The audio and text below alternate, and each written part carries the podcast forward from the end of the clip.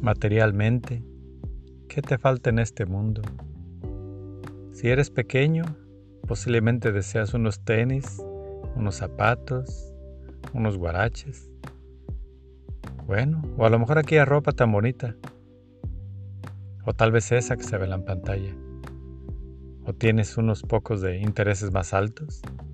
¿Quieres un avión? ¿Quieres volar a Europa? ¿O quieres ser artista de cine? ¿Sabes?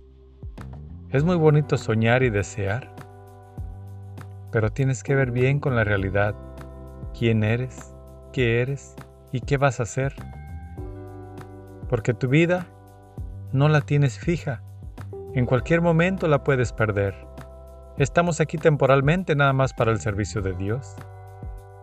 Tú debes hacer tus planes, sí, pero todo en base a Dios.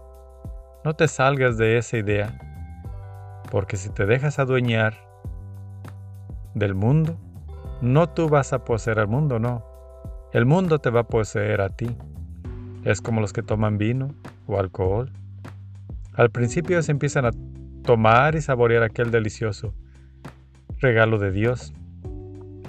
Pero después, ese vino los está tomando.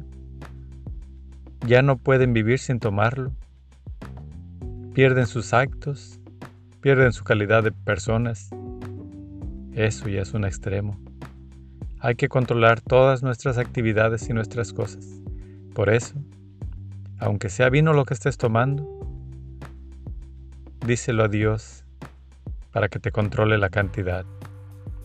Y si son bienes materiales lo que tienes, ofrécelos también a Dios para que te ayude a convivir con ellos y que nunca se suban sobre tu cabeza, porque los bienes son para hacer justicia en este mundo, no son para las injusticias.